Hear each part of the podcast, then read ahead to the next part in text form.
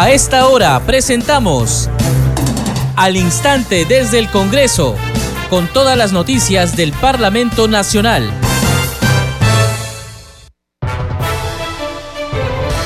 Amigos, ¿cómo están? Bienvenidos a Congreso Radio. A esta hora empezamos Al Instante desde el Congreso.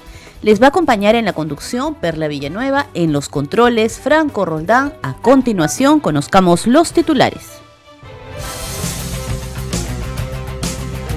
La primera vicepresidenta del Parlamento Nacional, Marta Moyano, defendió la institucionalidad del Congreso de la República como primer poder del Estado. Moyano Delgado presentó el libro Constitución Política del Perú para Escolares.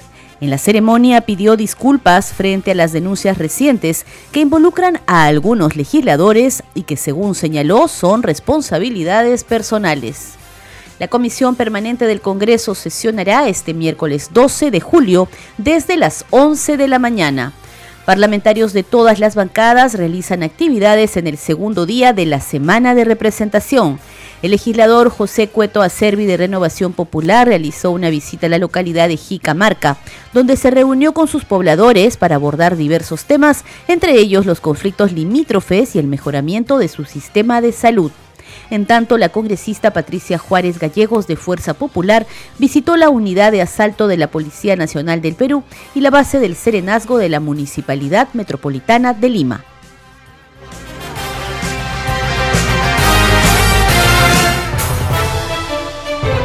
Estás escuchando al instante desde el Congreso. Les contamos que la primera vicepresidenta del Parlamento, Marta Moyano, defendió hoy la institucionalidad del Congreso de la República como primer poder del Estado. Moyano Delgado presentó el libro Constitución Política del Perú para Escolares. Aquí pidió disculpas frente a las denuncias recientes que involucran a algunos legisladores y que, según dijo, son responsabilidades personales. Escuchemos. Y lo que queremos ahora es que la constitución llegue a los escolares. Y por eso lo hemos hecho en un estilo cómic, con dibujos, con interpretaciones que hacen los propios alumnos, los propios chicos acá. Y esto lo hizo esta institución, el Congreso de la República. Aunque no les guste a algunos, es el primer poder del Estado. Punto es el primer poder del Estado y el Congreso de la República es el que pone orden, incluso puede vacar presidentes. Eso hace el Congreso de la República. Ustedes han escuchado malas cosas del Congreso, sí, es verdad, pero eso tiene que ver con los partidos, tiene que ver con las bancadas, tiene que ver con la persona, no tiene que ver con la institución. Pero chicos, a ustedes, a los jóvenes, a los niños, les pido disculpas por esas malas mañas o artes que tienen algunos parlamentarios y que no dejan bien parado al Congreso. Les pedimos disculpas. Pero lo que queremos en realidad es hacer que ustedes conozcan esto, porque hasta esto se aplica para sancionar a esos malos congresistas. Acá también, para que ustedes lo sepan. La primera vicepresidenta del Congreso, Marta Moyano, defendió la vigencia de la Constitución de 1993, porque, entre otras cosas, señaló que ayudó a modernizar el país. Frente a un grupo de escolares, comentó que la actual Carta Magna ha permitido la solidez de nuestra economía, que a pesar de todo es fuerte en la región. Sé que a ustedes, a muchos de ustedes les han contado la historia al revés Ahora hay unas huelgas, ustedes están escuchando, ¿no? Vamos a tomar Lima, tomar no sé qué, han quemado edificios. Esos rezagos han vuelto y le están echando la culpa a la Constitución. Pero en los 90, chicos, había que arreglar el país. Había que lograr que ese celular que ahora nos toma foto y mandamos selfie y que entramos al Facebook, TikTok y no sé qué más que ustedes usan, esta constitución lo logró que nosotros podamos vivir tranquilos, estemos acá amontonados, sudando, sin tener miedo que alguien ponga una bomba, esta constitución lo logró. Pero no solo la constitución por sí. Hubieron gente que pensó que había que modernizar el Estado, reorganizar el Estado. Hubo gente que dijo no, tenemos derecho a tener una línea telefónica rápida. Hubo gente que dijo, no, ¿por qué tenemos que hacer colas? Y hubo gente que dijo, el derecho del otro acaba cuando él piensa el mío. Los profesores tenían derecho a la huelga, pero los alumnos teníamos derecho a estudiar. ¿No? Su derecho acababa cuando empezaba el de los alumnos, pero eso no se entendía. El derecho a la alimentación tenía que estar establecido, el derecho a la vivienda, el derecho a las comunicaciones, el derecho al agua, a la salud, al tener luz también. Todo esto está acá. Y hay quienes dicen que no, que es culpa de esto, que estamos mal. Yo les quiero contar algo. En Ecuador, en Colombia y en Venezuela, la moneda peruana ahora le dicen el dólar latino. ¿Saben por qué? Porque la economía del Perú, a pesar de todo, a pesar de todo, es la más fuerte. Está estable nuestro sol, chicos, ustedes tienen que ser orgullosos de su moneda. Nuestro sol es fuerte. El problema son los que administran la institución, los que mal aplican esta constitución y los que quieren destruirla. ¿Saben por qué quieren destruirla? Porque esta constitución puso en vereda a todos aquellos que creían que pueden hacer del Perú lo que quieren, su chacra. Desde el Congreso de la República buscamos el desarrollo descentralizado del país. Conscientes de los grandes desafíos que enfrentamos para reducir las brechas sociales, presentamos Congreso en Regiones. El Perú está integrado por 24 departamentos y una provincia constitucional, y cada uno de ellos tiene particulares problemáticas económicas, sociales y ambientales. En la semana de representación, cada uno de los 130 parlamentarios visita en las regiones para atender las necesidades y demandas expresadas por los ciudadanos locales y fiscalizar a los gobiernos regionales. Así surge la Agenda Regional. Conoce Congreso en Regiones, la representación en acción.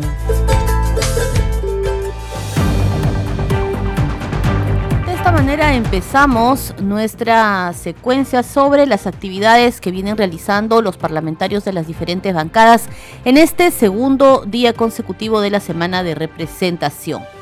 La legisladora Patricia Juárez Gallegos de Fuerza Popular informó que en la mesa de trabajo que organizó asistieron especialistas para abonar al proyecto de ley que penaliza la usura extorsiva en los préstamos gota a gota de su autoría. La legisladora mencionó que este tipo de préstamos se da con altos intereses y algunas veces la deuda es impagable afectando a quien solicita el dinero. También informó sobre las actividades que realiza como parte de su semana de representación. Escuchemos la entrevista con nuestro compañero Víctor Incio. Sí, ha sido importante el día de hoy convocar a, a, generales de la policía, el general Arriola estaba acá, la doctora Sonia Medina, y han habido representantes del Ministerio Público, del Poder Judicial. Eh, estamos tratando de afinar, de darle, digamos, el mejor contenido. Si bien es cierto, el proyecto de ley ya se ha presentado, pero sí creemos que es una, es un, es una realidad, ¿no? Se está dando mucho estos préstamos que inclusive se dan en muchos de los casos sin que uno, uno este, voluntariamente los acepte porque a través de la web ingresando a una página ya uno tiene, de pronto ya adquiere un compromiso y eso, y, y esas, esos préstamos están dando con altísimos intereses que en muchos de los casos hacen impagable la deuda. ¿no? Es más, lo que se ha conversado el día de hoy en, esta, en, este grupo de trabajo eh, es que inclusive este, en muchos de los casos los, los que prestan están felices de que no paguen, porque finalmente va creciendo, creciendo y luego tienen que pagar con su patrimonio, inclusive son víctimas en muchos de los casos de daños, de lesiones. ¿no? Entonces estamos eh, evaluando eh, eh, eh, pidiendo la, intervención de los especialistas para poder dar una norma satisfactoria, una norma que finalmente tenga el consenso de quienes lo van a aplicar, porque finalmente la policía, el Ministerio Público y el Poder Judicial son los que aplicarían, digamos, de darse y de aprobarse esta norma en el Pleno respecto? ¿Se debe modificar de repente el Código Penal? Este, claro, estamos hablando, la propuesta es la modificación del Código Penal, ¿no? Para incorporar la figura de la usura extorsiva, ¿no? Entonces, bueno, hay algunos especialistas que consideran que solamente deberíamos de agravar el delito de usura, otros consideran que podríamos, digamos, tomar, están de acuerdo en tal como está propuesta la norma, así que estamos en esa etapa, ¿no? Yo creo que las normas hay que analizarlas, debatirlas y con un sentido de responsabilidad plantearlas, ¿no? Porque no es lo primero que a uno se le ocurre, sino lo que realmente los operadores de justicia tienen que aplicar, ¿no? se habla de sanciones de repente, de penas. Ah, claro, sí, nosotros hemos planteado agravar las penas para que sean digamos, disuasivas, porque en este momento, por ejemplo, la usura está, que es la que se aplica en este momento, este, está penalizada con más, máximo tres años, ¿no? Entonces no tiene eh, prisión efectiva. Entonces de lo que se trata es de que, de que por lo menos haya eh, algún concepto disuasivo para que no, digamos, no, no incurran en este delito, ¿no? Esta actividad es parte de su semana de representación. Sí, es parte de la semana de representación. La discusión también se ha dado si es que o es una se configuraría como una banda o una organización criminal. Entonces, eh, realmente han habido aspectos técnicos de mucha importancia este, que se han discutido el día de hoy, ¿no? Pero esta es una actividad propia de la Semana de Representación. Para terminar, ¿qué otras actividades tendrá? Mañana estamos visitando la Dirincri y el día jueves este, también voy a salir fuera de Lima porque hay una eh, actividad eh, por Semana de Representación en Ica, en donde, eh, digamos, tenemos ahí al, Instituto Nacional de Salud del Niño, que está haciendo una campaña importantísima en la zona sur también de nuestro país, en donde están este, convocando a todos los menores de, de todas las zonas de Ica, Chincha, Nazca, Marcona, y están eh, realizando como, digamos, todas las operaciones que sean posible hacer. O sea, el Instituto Nacional de Salud del Niño está yendo, acercándose al ciudadano. Y nos han invitado a participar. Yo, aparte de ser congresista y soy iqueña, así que por eso voy a estar en Ica el día jueves a primera hora y luego el viernes ya retomo mi semana acá en, en Lima. Desde Lambayeque, la congresista Marlene Portero informó que sostuvo una reunión con el alcalde de Chongoyape, quien expresó su preocupación por la llegada del fenómeno El Niño global y las obras de prevención en su localidad. Y como siempre recorriendo los lugares más recónditos de nuestra región de Lambayeque, porque para eso es que tenemos esta hermosa semana en donde tenemos que articular con nuestros grandes burgomaestres de los distritos más alejados y aquí estoy en una tierra rica en cultura chongoyape, la mejor gastronomía, los ricos bizcochuelos, la tierra del Racarumi, una guía turística que falta impulsar y ahí vamos a tocar la puerta de la señora ministra de Cultura para traerle in situ y recorra todos estos parajes tan hermosos. Y qué mejor compañía que nuestro burgomaestre, nuestro alcalde de este pujante distrito, donde hoy día vamos a escuchar la problemática y lo que él ha dicho. No queremos más, se lo dije al Premier, no queremos más mesas de trabajo en perder el tiempo cuando la acción tiene que venir reforzada de acciones, para eso es la urgencia es inmediata, la emergencia es inmediata, para poder así coadyuvar lo que se viene. Y ahora, frente al fenómeno global, se necesitan acciones rápidas. Así es. 192 millones aquí en la región y que tiene que ser repartido equitativamente en todos nuestros, nuestros distritos más alejados, porque prevenir es vida. prevenir es, es salud. Desde que bajo del avión, desde el viernes que vine con el Premier y nuestra ministra de Agricultura y de Producción, hemos visitado Cascajal, hemos, hemos estado en Matatoros, en todo lo que es prevención y el día viernes voy a estar con Contraloría in situ recorriendo desde Chongoyape puntos críticos. Son 100 puntos críticos que no se están haciendo la debida prevención. Y como te vuelvo a decir, Luis, gracias, porque esto todo el Perú nos ve. Y para eso nos paga el Perú, para eso somos los congresistas. No que nuestros alcaldes nos vayan a ver en nuestras oficinas. Nosotros tenemos que llegar aquí para que el pueblo nos vea y recuperar el rostro con gobernanza social, de esperanza y de recuperar los valores de ética y honestidad que tenemos que hacer. Yo agradecida por la oportunidad agradecida con, y ahí me voy a Tumán con mi alcalde para ver cómo van todas, el, al terminar la limpieza del tren San Jorge, que por 16 años nadie lo hacía, y ahora nuestro alcalde con Luragua y Perú lo está haciendo. Eso es accionar, no esperar también que todo nos venga, sino juntarnos y ponernos a trabajar todos juntos. Y desde Piura, la parlamentaria de Fuerza Popular María Cruz Zeta informó que los agricultores de Sechura le solicitaron una reunión con la ministra de Desarrollo Agrario y Riego, esto ante su preocupación por la llegada del fenómeno El Niño Global.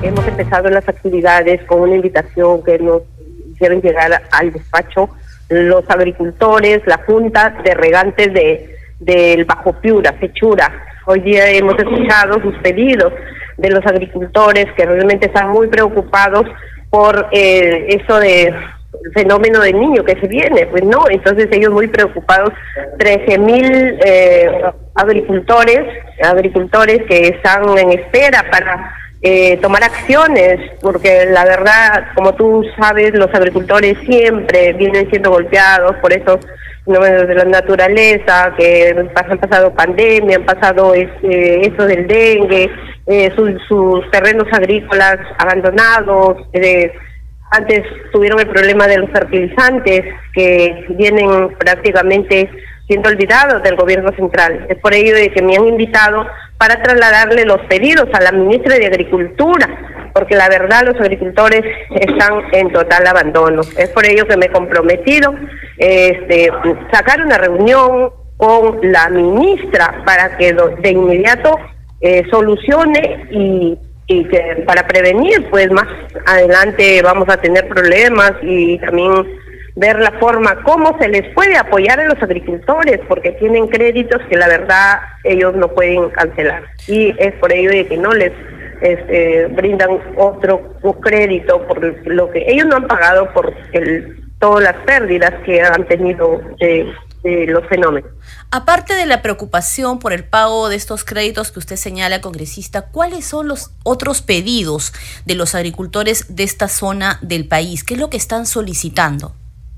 Sí, ellos lo que están solicitando es la desformatación de los de los drenes, de los canales de regadío, porque ellos me están manifestando que no tienen ni para el combustible, imagínate, y eso es mi preocupación y, este me he comprometido a invitar a la ministra para que visite in situ el problema y de todo lo que vienen atravesando los agricultores, porque estamos hablando de 13 mil agricultores eh, de la, del Bajo Piura. Estamos hablando del Bajo Piura, no estamos hablando de la región, es de una provincia.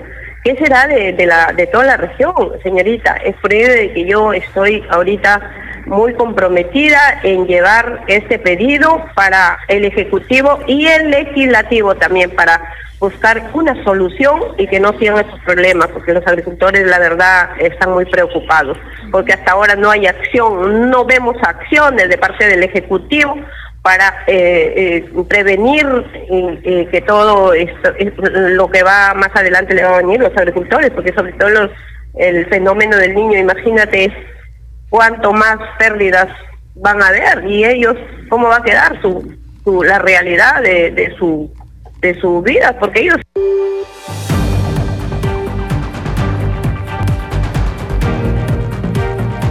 En el marco de la semana de representación, el presidente del Congreso, José William Zapata, visitó las instalaciones del Comando de Educación y Doctrina del Ejército COEDE en Chorrillos. Dijo que recibió información de la malla curricular y sobre la visión de la educación que llega a los niveles estratégico, operativo, militar y político para asuntos de la seguridad. El informe es de nuestro compañero Luis Nieva. Vio de cerca el funcionamiento de las escuelas de formación, especialización y posgrado de la Escuela de Guerra del Ejército Peruano. En su semana de representación, el presidente del Congreso, José Daniel William Zapata, visitó el Comando de Educación y Doctrina del Ejército, OED, donde recibió información de los cursos que se dictan en este centro de formación militar. Ver sus mallas curriculares y lo importante que, ¿no? con la explicación que nos dio el comandante general del COEDE, ver cómo están ellos este, elaborando una visión de, de educación importante que llega a los niveles operativos como siempre, a nivel este, operativo, estratégico operativo, estratégico también militar, ¿no? Y también capacitándolos en el nivel estratégico político para asuntos de carácter de, de, la seguridad. En la Escuela de Comandos del Ejército, ubicada en Chorrillos, el titular del Parlamento Nacional también visitó la Sala de Honor, donde se conservan recuerdos de operaciones militares y placas de los cursos y programas académicos que se han llevado a cabo. Este es un lugar donde se enseñan operaciones para tácticas, para patrullas. Hace poco estuve también en la Escuela de Guerra y me pareció muy bien lo, que, lo que pude ver allí sobre la malla académica que están haciendo, sobre todo para el nivel de maestrías y doctorados, preparando a los oficiales en el grado de comandante y coronel para ámbitos que son muy importantes y muy interesantes. En el lugar reservado a los comandos de honor, José Williams develó un cuadro en su honor como presidente del Congreso de la República y saludó el esfuerzo que hacen los miembros del ejército para profesionalizar su trabajo en favor de la defensa de la patria.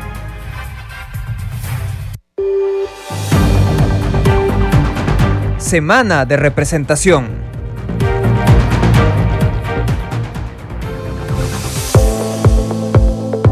Congreso en redes. La información en las redes sociales a esta hora nos llega con nuestra compañera Danitza Palomino. Adelante, Danitza. Muchas gracias, Perla. Vamos a dar cuenta de las publicaciones en redes sociales. Iniciamos con el congresista Esdras Medina. Dice, se ha firmado la autógrafa del proyecto de ley de mi autoría 3126, bajo el que se propone la ley de contribución para la formalización, desarrollo y ordenamiento territorial de los asentamientos humanos ubicados en la municipalidad distrital de Majes en la provincia de Cayoma. Vamos con otra publicación, esta vez del congresista Hamlet Echevarría. Dice, llegamos a Puyucana para reunirnos con las autoridades de los centros poblados de Puyucana, Huacatá, Cerrillo, Tartar, Chico y Otusco para recibir sus necesidades y trasladarlos a las entidades correspondientes. Vamos ahora con la publicación de la congresista Jessica Córdoba. Dice semana de representación. Esta mañana llegué hasta el Hospital Regional Docente Las Mercedes para realizar la transferencia de donación de sábanas, fundas, soleras, colchas y frazadas para las camas de hospitalización provenientes del Hospital Emergencia Atevitarte. Y finalmente vamos con la publicación de la congresista Diana González, dice reunión con el gobernador regional de Arequipa, Roel Sánchez, y el presidente del IPD, Guido Flores, para abordar la problemática de la infraestructura deportiva de Arequipa y Cámana. Y utiliza el hashtag Semana de Representación. Bien, Perro, son algunas de las publicaciones en redes sociales. Adelante con usted en estudios. Gracias, Danitza. Por supuesto, vamos a seguir informando de lo que van publicando los parlamentarios de las diferentes bancadas sobre sus actividades en esta semana de representación a través de las redes sociales. Continuamos en el instante desde el Congreso con más noticias. Hoy se publicó en el Boletín de Normas Legales del Diario Oficial El Peruano la Ley 31.824, ley que declara de interés nacional la restauración, protección, conservación, promoción y puesta en valor de la Casa Hacienda Sojo, ubicada en el centro poblado de Sojo, en el distrito de Miguel Checa, en la provincia de Sullana, en la región Piura. Vamos con más noticias. La congresista Adriana Tudela de Avanza País consideró que el derecho a la protesta está contemplado en el marco constitucional siempre y cuando se desarrolle de forma pacífica. Estas fueron sus declaraciones al comentar la anunciada movilización de protesta del próximo 19 de julio. Escuchemos. Eh, bueno, yo ya he mencionado que me parecen cuestionables los motivos detrás de esta marcha, ¿no? Porque finalmente están llamando a cerrar el Congreso y a convocar una asamblea constituyente, es decir, están haciendo llamados a subvertir el orden constitucional y romper con el Estado de Derecho. Y creo que el derecho a la protesta es un derecho que está amparado por nuestro marco constitucional, siempre y cuando se lleve a cabo de manera pacífica y siempre y cuando se lleve a cabo respetando los principios del propio sistema, del Estado de Derecho, que garantiza esos derechos. Entonces, una protesta que en el fondo está buscando tumbarse el sistema que ampara ese derecho es un sinsentido y creo yo que es bastante cuestionable. Bueno, yo creo nuevamente que el derecho a la protesta no está condicionado a si vivimos en una crisis política o económica o si salimos de una pandemia. Creo que todos tienen derecho a protestar en el momento en que lo consideren conveniente, más allá de que yo cuestiono los motivos detrás de esta marcha en específico, pero también es innegable que esta marcha está generando una afectación a muchísimos peruanos que quieren trabajar, eh, como por ejemplo aquellos que trabajan en el sector turismo. Eh, es, digamos, un hecho que estas protestas han generado que muchísimas eh, personas se vean afectadas porque el turismo, los paquetes turísticos, las estadías, los viajes han sido en su mayoría canceladas gracias a esto, ¿no? Próximos al mensaje de la nación, ¿qué esperamos del gobierno de Dina Boluarte? Bueno, yo espero que dé señales claras respecto a que es necesario implementar ciertos cambios en nuestro sistema político, en nuestro sistema electoral, sobre todo una reforma política, es importante y yo esperaría que la presidenta dé señales de querer impulsar también desde el Ejecutivo estas reformas y creo también que es fundamental que la presidenta eh, nos exponga cuál es su plan de acción frente a la crisis económica que estamos viviendo y cuáles son los pasos que va a tomar para reactivar la economía, porque si no hay inversión y no hay creación de puestos de trabajo, no vamos a seguir avanzando y no vamos a poder luchar contra la pobreza. Este programa se escucha en las regiones del país gracias a las siguientes emisoras.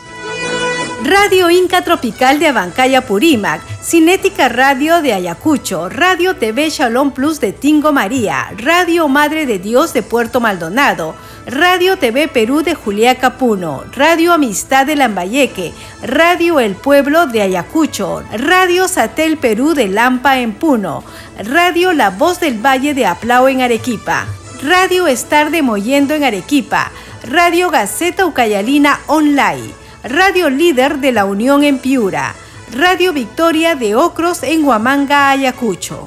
Enseguida, los titulares de cierre. La primera vicepresidenta del Parlamento, Marta Moyano, defendió la institucionalidad del Congreso de la República como primer poder del Estado. Moyano Delgado presentó el libro Constitución Política del Perú para Escolares. En la ceremonia pidió disculpas frente a las denuncias recientes que involucran a algunos legisladores y que, según señaló, son responsabilidades personales. La Comisión Permanente del Congreso sesionará este miércoles 12 de julio desde las 11 de la mañana. Parlamentarios de todas las bancadas realizan actividades en el segundo día de la semana de representación. El legislador José Cueto Acervi de Renovación Popular realizó una visita a la localidad de Jicamarca donde se reunió con sus pobladores para abordar diversos temas, entre ellos los conflictos limítrofes y el mejoramiento de su sistema de salud. En tanto, la congresista Patricia Juárez Gallegos de Fuerza Popular visitó la unidad de asalto de la Policía Nacional del Perú y la base del Serenazgo de la Municipalidad Metropolitana de Lima.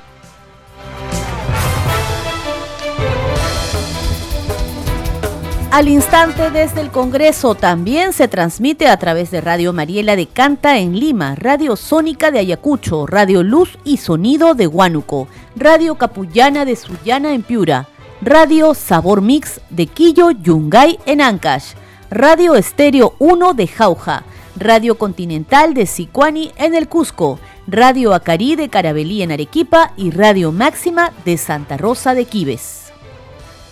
Muchas gracias por habernos acompañado. Nos encontramos mañana a la misma hora con más información del Congreso de la República.